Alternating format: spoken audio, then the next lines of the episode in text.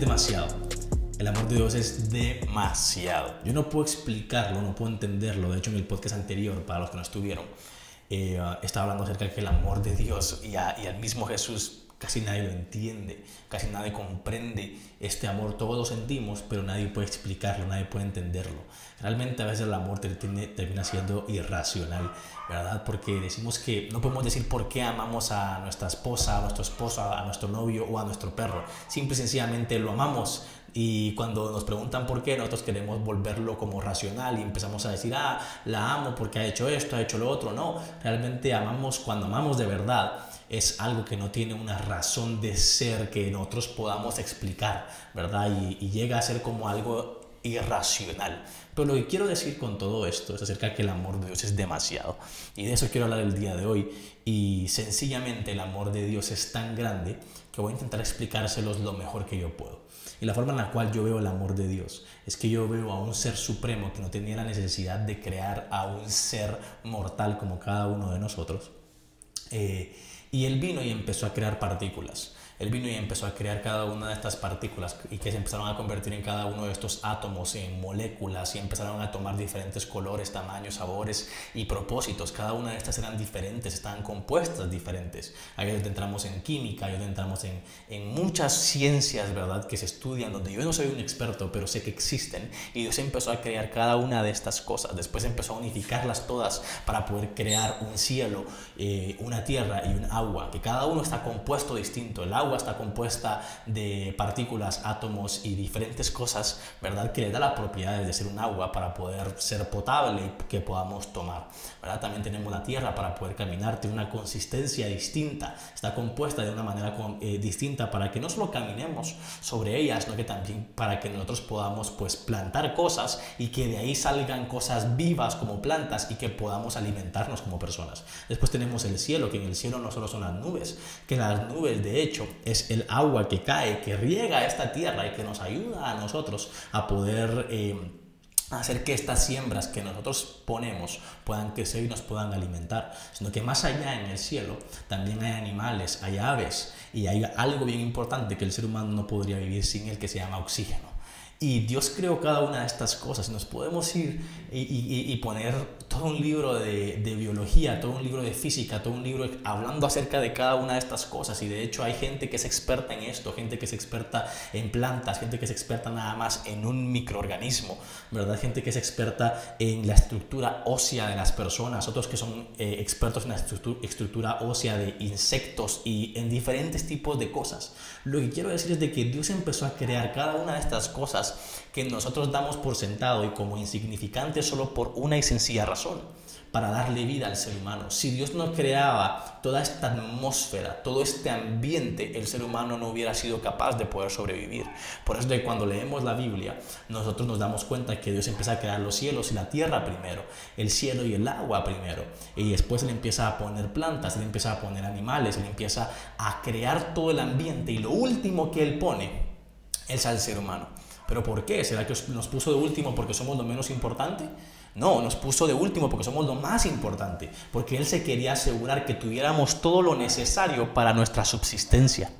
Quiere decir que la única razón por la cual existe todo un universo es para que un humano pueda existir es para que nosotros podamos tener vida. Por eso que somos tan importantes, no solo porque tenemos un ego alto, que el ser humano tiende a tener un ego alto o un ego bajo en algunas personas, pero porque a Dios así se le antojó. A Dios le antojó ponernos arriba de cualquier animal, de cualquier ser vivo, de cualquier otra cosa. Porque Jesús no vino a morir por nuestro perrito, Jesús no vino a morir por la planta tal, no, Él vino a morir por ti, vino a morir por mí. Y ese es el amor que yo no entiendo. Es el amor que es demasiado, es el amor que es tan profundo que yo no entiendo.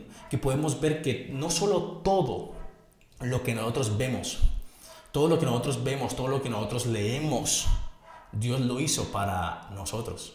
Es interesante porque ahora que ya hablamos acerca de la creación del cielo, la tierra, que Dios lo hizo todo para nuestra subsistencia y para que podamos coexistir con Él, Él también hizo un libro que se llama la Biblia, que está compuesto de varios libros que él se encargó de poder escribir a lo largo de la historia. Y estos libros él se encargó de que todo el libro se diera eh, o que apuntara hacia él. Y ojo con lo que voy a decir, él se encargó de que este libro, todas las personas, todos los profetas, todos los, toda la gente que fue inspirada por el Espíritu Santo que lo tenía, tenía que escribir este libro, eh, hablaba acerca de Jesús hablaba acerca de la redención de Jesús. Y ahorita acabamos de pasar Semana Santa. ¿Y qué fue lo que nosotros vimos en Semana Santa? Que Jesús murió eh, o se sacrificó, se entregó a sí mismo para que nosotros pudiéramos tener vida y pudiéramos ser salvos. ¿Verdad? Toda la Biblia, la Biblia gira en torno acerca de ese sacrificio que Dios que se convirtió en Jesús, hizo por cada uno de nosotros. Ahora, ¿qué es lo interesante de esto? Que la Biblia de inicio a fin habla acerca de Jesús. Toda la Biblia habla acerca del sacrificio de Jesús. ¿Por qué? Porque es lo único que le interesa a Dios que nosotros sepamos. Hay mucha gente que se pregunta por qué la Biblia no, no habla mucho acerca de los dinosaurios, por qué no habla mucho acerca de cierto tipo de temas. Porque hay cosas que a Dios no les interesa que nosotros sepamos o que indaguemos en eso. Hay prioridades y la prioridad es vivir. Así como tú y yo tenemos que tomar y beber agua para poder vivir, tú y yo tenemos que vivir primero para después investigar e indagar lo otro. Y esa es la prioridad de Dios. La prioridad de Dios siempre ha sido salvarnos y entregarnos una vida completamente nueva. Y por eso es de que en toda la Biblia se habla acerca de Jesús, se habla acerca de Jesús de principio a fin, porque el mensaje principal de la Biblia es yo vine a morir por ti para que tú puedas tener la vida que yo tenía que tener. Eso es el mensaje de la Biblia. Pero la Biblia habla acerca de Jesús y acerca de Dios de principio y a fin. Pero si se dan cuenta, Él habla de Él de principio a fin. Y lo hizo así porque la Biblia se trata acerca de nosotros y de nuestra salvación. Él habló de principio a fin de su sacrificio, porque el sacrificio fue para nosotros. Incluso la Biblia, Él la escribió para el ser humano. Él hizo absolutamente todo. No solo creó el universo, sino que Él creó el pasado, presente y futuro para que nosotros pudiéramos vivir en ese tiempo que ni siquiera entendemos. Aquí podemos entrar en otros temas más interesantes, pero lo que quiero decirles hoy en este podcast es que el amor de Dios es tan grande, es tan inmenso que nosotros no podemos entenderlo y que Él hizo todo lo que nosotros vemos, todo lo que nosotros sentimos, todo lo que nosotros experimentamos, simple y sencillamente por nosotros y para nosotros. Ese es Dios, que Él hizo que todo pareciera que fuera como para Él cuando lo hizo para nosotros. Y sé que mucha gente va a creer que no es así, pero en realidad eso es el amor. El amor es el que lo entrega todo, hasta su propio ser, para que otro pueda vivir. Así que el amor de Dios es demasiado. Es demasiado que yo no puedo entenderlo. Pero lo más bonito es de que el amor de Dios es demasiado que no importa qué filósofo, no importa qué científico, no importa qué pastor, qué profeta intente estudiarlo, investigarlo, analizarlo, ayunarlo, lo que sea, nadie lo va a entender. Por eso es que el amor de Dios solo se puede experimentar porque ese amor es imposible que un humano lo pueda replicar, pero solo puede ser el creador de todo, que es el amor. Y ese es el que quiere amarnos a ti y a mí. El amor de Dios simple y sencillamente es demasiado. Y sí, sí, es demasiado este amor. Pero tengo que terminar este podcast diciendo lo siguiente. Diciendo que Dios sí creó absolutamente todo lo que existe solamente para que nosotros podamos coexistir con Él. Porque nos ama demasiado, va a ser complicado lograr entenderlo. Pero también a lo largo de la historia han habido muchas cosas que han querido detenerlo a él, de amarnos a nosotros mismos. Y eso que lo ha intentado detener se llama humanidad. Muchas veces nosotros hemos sido tan humanos que hemos querido sacar a Dios del papel.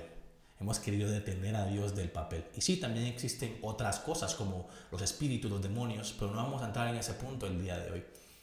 Pero lo que quiero decir con todo esto y con esta pequeña serie de dos podcasts acerca de Jesús es que a Jesús nada lo detuvo para crear todo el universo, para que pueda vivir con nosotros.